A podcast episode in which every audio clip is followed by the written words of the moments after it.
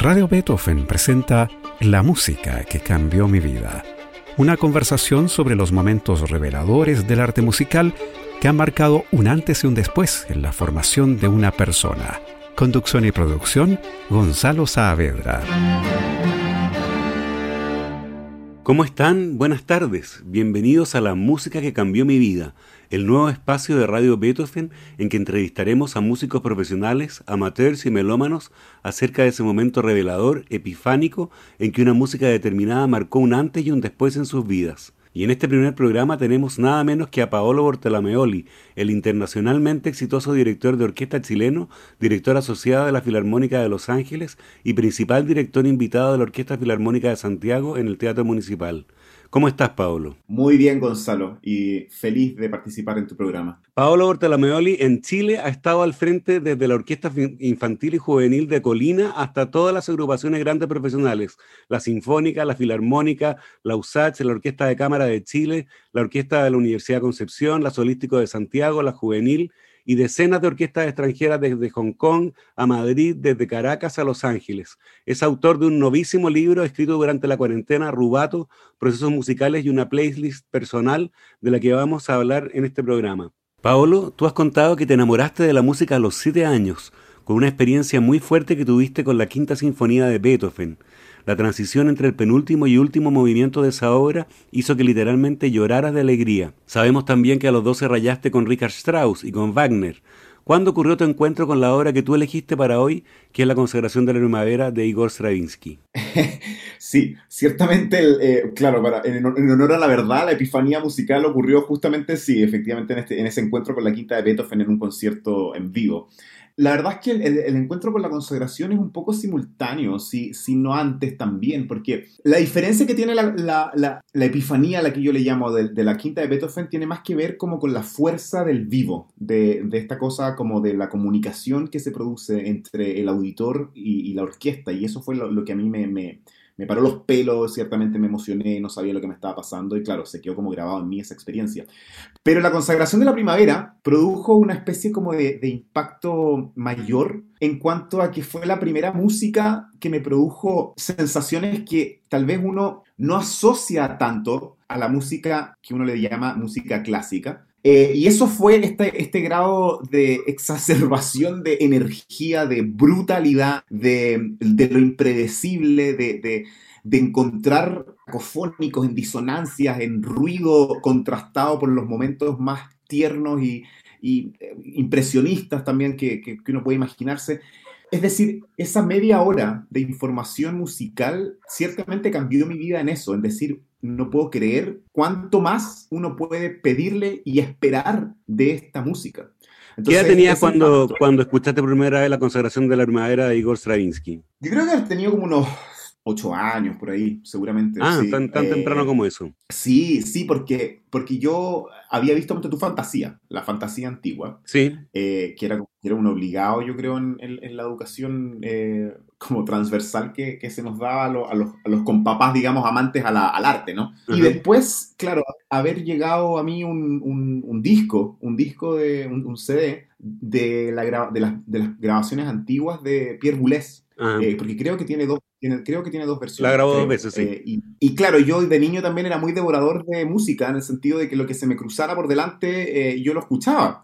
Y ahí fue cuando esa consagración a todo dar, literalmente a todo dar, con, con los parlantes así ya casi al borde del colapso, eh, me produjo como una mm, adicción en, en, esto de, de, querer escucharla una y otra vez, una y otra vez. Oye, ¿qué te parece si escuchamos una... Es con la, la versión de Boulez de la que tú te acuerdas, es con la orquesta de Cleveland, ¿no es cierto? Exactamente. Ajá. Bueno, pues elijamos justamente esa versión si tú quieres y dinos qué, no, qué vamos a escuchar, la introducción. Sí, primero la introducción, ciertamente, que se une con, con los y la primavera, que es, digamos, yo Exacto. el, el, fragmento más famoso de la consagración de la primavera, que es cuando comienzan esos, esos, eh, ese ritmo constante de, de acordes dislocados en acentuación ya fue una tremenda revolución de, Stravinsky. Y también la, partida, ¿no es cierto?, con un fagot que está casi fuera de registro. Eso es maravilloso. Que, que, nadie, que, claro, que, los que pudieron reconocerlo en el, en el estreno decían que, era una locura, que cómo se les ocurre eh, escribirle esa nota a un, a un eh, instrumento que justamente está pensado para que sean los, los registros graves.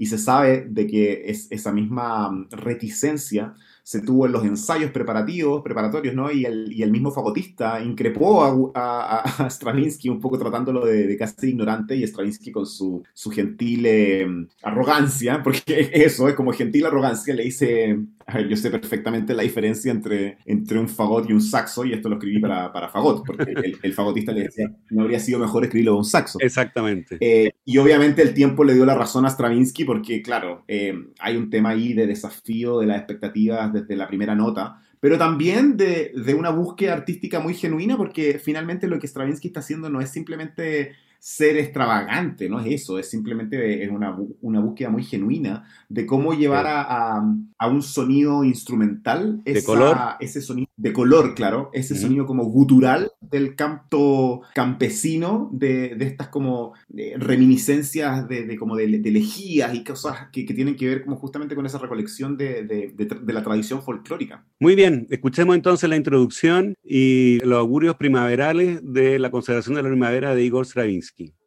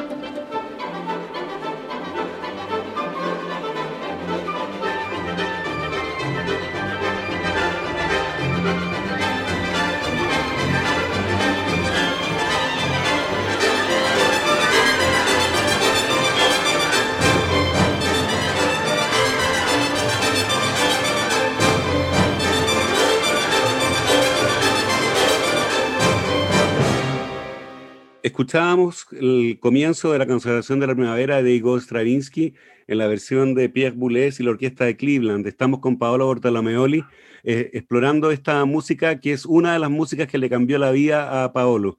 Eh, Paolo, ¿qué pasó después de que escuchaste, de que empezaste a, meterte en el mundo de la consagración? ¿Qué pasó con, tu percepción de la música? Cambió, absolutamente. De, alguna manera yo creo que ah, ahí nace un poco también el concepto eh, que hasta el día de hoy yo ocupo mucho, de decir que la música clásica puede ser súper rockera también, eh, porque efectivamente la consagración de la primavera es, es rockera. Es rockera no solamente en, el, en, la asociación literal eh, inmediata que uno puede hacer con, en cuanto a, decibeles, ritmo, acento, ¿cierto? Sino que también un poco con, con la idea que va detrás del rock, que es la, lo revolucionario, lo transgresor, el, lo irreverente. Eh, y eso obviamente se ve en una obra como esta. Así como también se puede encontrar antes en una heroica de Beethoven también. O sea, también habla mucho de la época en que fue escrita. No hay que olvidar jamás, eh, que a mí me parece siempre muy importante recordarlo, que la, que la consagración de la primavera se estrena el eh, 30 de mayo de, 1913, a escasos meses del estallido de la Primera Guerra Mundial. Así o sea, hay, hay una cosa eh, de como de contexto histórico, social, efervescente, que uno puede perfectamente asociar a esta música brutal, o sea, estamos hablando un poco casi de, de, una predicción. De, una premonición. exacto, porque la consagración de la primavera habla del sacrificio de una doncella a los dioses de la naturaleza, ¿no? Es eso pero al final de cuentas uno puede hacer esta asociación al estar a puertas del sacrificio de la humanidad misma. Entonces eso, claro, le, da un peso especial a la, consagración. Ahora, esta obra también tiene un significado especial para ti, fue el, con, la, con la que te estrenaste con la Filarmónica de Santiago, en circunstancias bien especiales, ¿no? En un, en un concierto memorable, los que estábamos ahí, no ninguno ha olvidado, ¿no es cierto?, que estábamos en el Caupolicán, porque el, Teatro Municipal se quemó en 2013, tuvo un incendio, ¿no es cierto?, ah, y no, por lo tanto estaba impracticable para hacer el concierto, hubo que trasladarse al Caupolicán a hacer ese concierto. ¿Qué recuerdos tienes tú de, ese, de esa vez? Son maravillosos esos recuerdos, la verdad, porque fue, como dices tú, un, concierto en, en, un contexto muy, muy especial, al mismo tiempo, dentro, o sea, eh, para mí eran, eran como tres contextos en uno. Por una parte está lo que dices tú, la, la el cambio de logística inesperado, eh, además era el primer concierto después del incendio, entonces también era, era, una cosa así como la música sigue adelante, pero por otra parte era mi debut eh, en Chile como, como, director profesional ante, bueno, la Filarmónica de Santiago, que hoy en día soy el principal director invitado, entonces también había todo un, un, tema bello, ¿no? De, de, cómo, imagínate esa, esa experiencia de, de, la Quinta Beethoven se, se produce en el Teatro Municipal de Santiago cuando yo tenía siete años, entonces era un arco hermoso. Y además, eso, todo eso ocurre en, en, el contexto universal del centenario de la consagración de la primavera. O sea, no, no, era cualquier. Entonces, lo que yo recuerdo eh, es una, bueno, una experiencia desde el primer ensayo hasta el, hasta el último aplauso del público, eh, tremendamente cargada de energía, de mucha expectativa, de muchas ganas. Eh, el mismo concierto fue vivido con, con mucho es, es, indescriptible, como que había una, una, conexión tan energética entre todos los que estábamos en el escenario y todo el público, que cuando termina la consagración realmente fue como una descarga así de, de, todo, entre el, bueno, la gran recepción del público, el aplauso, qué sé yo, pero al mismo tiempo la, la orquesta feliz, el, no sé, fue, fue muy lindo y como dice El público, estábamos todos felices también, estábamos todos felices en ese concierto. Eh, escuchemos un, un, poco más de la consagración de la primavera, Pablo, ¿qué, ¿qué partes son las que tú elegirías? Mira, hay una parte que me encanta, que son las rondas primaverales. Que la consagración tiene esta cosa que es como un torbellino incesante de ideas. Es como una, una especie de, de, de frenesí de, de, imaginación que transforma en esta especie como de, ¿cómo decirlo? Como de vitral, donde cada uno de los componentes brilla por, con luz propia y al final además es esta macro obra. Entonces, eh, en cuanto a orquestación, en cuanto a, a, a, dinámicas, en cuanto a contrastes, se produce siempre se tira y afloja. Y uno de estos afloja, entre comillas, se produce en este, las rondas, rondas primaverales, donde justamente el, el peso eh, como anclado a la tierra que tiene la música, que tiene la orquesta, que es como un mastodonte que camina lento pero con peso firme, uh -huh. eh, es un momento de, de párele eh, fantástico, muy dramático, tremendamente dramático. Excelente. Las rondas primaverales entonces de la, de la consagración de la primavera de Igor Stravinsky.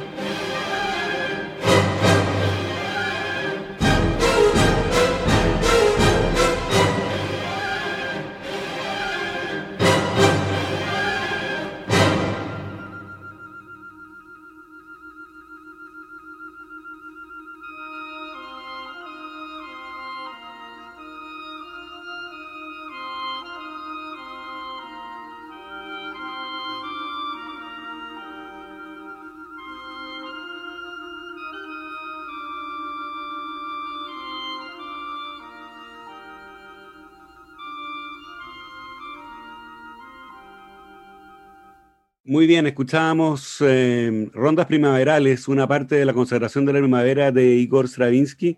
Estamos con Paolo Bortalameoli, que acaba de eh, lanzar un libro, Rubato, Procesos Musicales, y una playlist. Y se llama Rubato, entre otras cosas, porque fue un libro escrito durante la pandemia, Paolo. ¿No es así? Sí, así es.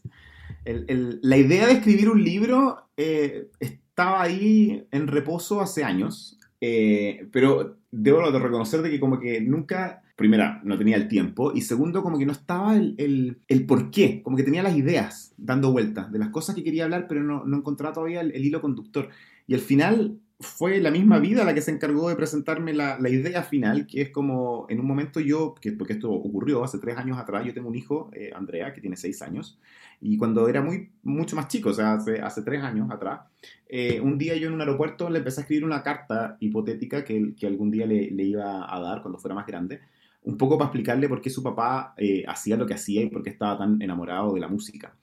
Eh, y esa idea fue el, el, germen para el libro. Y, y eso lo, lo reciclé esa idea y comencé a escribir este libro que es un poco una carta del padre al, al hijo, pero en un viaje por un playlist, justamente, que yo le dedico a Andrea, donde analizando y conversando de cada una de estas obras del playlist, voy como, como ahondando tanto en los procesos musicales que tienen que ver como con la creación, con la interpretación, con, con el fenómeno musical, con la importancia de la música en la sociedad, con la importancia de la música en la educación, con... Eh, con el vínculo que existe entre la audiencia y el escenario, el, el, aquí y el ahora de las artes escénicas, qué sé yo, eh, y al final, como que fue fluyendo eso, de un tema a otro, a, partir de esta idea, de cómo este, de este mm, legado o carta, conversación con, con, mi hijo. Oye, y me imagino que en esa playlist también está incluida la consagración de la primavera, que es la hora de la que estamos hablando en este programa. Pero por supuesto, está en el capítulo 2. ¿Cómo decirle a alguien que no puede perderse esta obra, que no puede perdérsela? Yo creo que más que, que, que, decirle que no se la puede perder, yo creo que es, es simplemente un, escúchalo que no te va a soltar. Eso yo creo que es como el, mensaje, porque es una de las pocas obras que yo te diría que uno tiene que venderlas mucho, porque, porque no hay que explicar tanto. O sea, puedes explicar mucho, efectivamente, puedes hacer charlas, conferencias, puedes escribir libros sobre la conservación de la primavera, de lo cual efectivamente hay mucha literatura y hay, y hay documentales y cosas por el impacto que tuvo en la historia, por el impacto que tuvo en el arte en general, eh, qué sé yo. Pero a la hora a la hora, eh, tú le pones play y, a los dos minutos ya estás enganchado y no te suelta, porque cuando, cuando o sea, honestamente, sobrevives, por sobrevivir en el, sentido, suena como feo, pero en el sentido de la calma, de sobrevivir la calma que tiene la introducción, que duran dos minutos y medio, pero ya estás metido en los augurios de la primavera y listo. Fuiste por siempre un súbdito de esta música, yo creo. Abducido. Te, te doblega. te doblega. Sí, tal vez es una buena, una buena mm, expresión. Estamos llegando al final de nuestro programa, pero nos vamos a ir con música para vamos a escuchar la última parte de la consagración de la primavera de Igor Stravinsky, la danza sagrada, ¿no es cierto? La elegía, em, en versión... ¿Perdón? De todas maneras, con eso hay que terminar. Con eso hay que terminar, ¿no es cierto? La versión que eligió Paolo de este final es la de Gustavo Dudamel y la Orquesta Simón Bolívar de Venezuela. A Paolo te queremos agradecer por, por eh, habernos dado este tiempo para conversar sobre la música que cambió tu vida, no una de las músicas que cambió tu vida, que en este caso es la consagración de la primavera. Te damos las gracias por, por inaugurar además este programa. Gracias a ti, de verdad, una felicidad, un honor y, y bueno, y siempre una alegría escuchar esta música.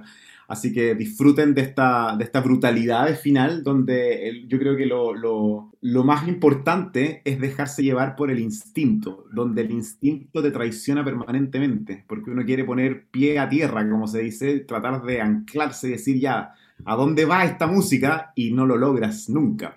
Y eso está hecho muy a propósito de una manera magistral de Stravinsky, porque justamente lo que él quiere es traspasarte a ti, el oyente, eh, la angustia de este ser a, puertas de un sacrificio humano. Genial. Nos vamos entonces con esta magnífica danza sagrada, la última parte de la consagración de la primavera de Igor Stravinsky.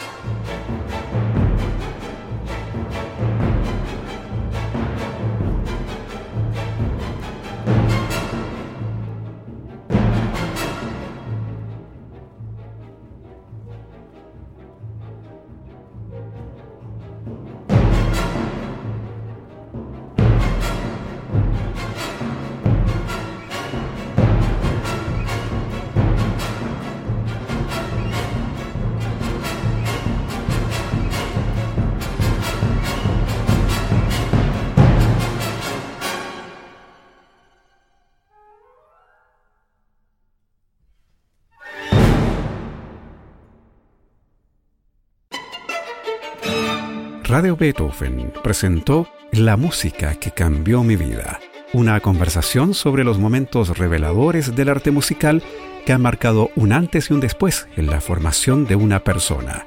Conducción y producción, Gonzalo Saavedra.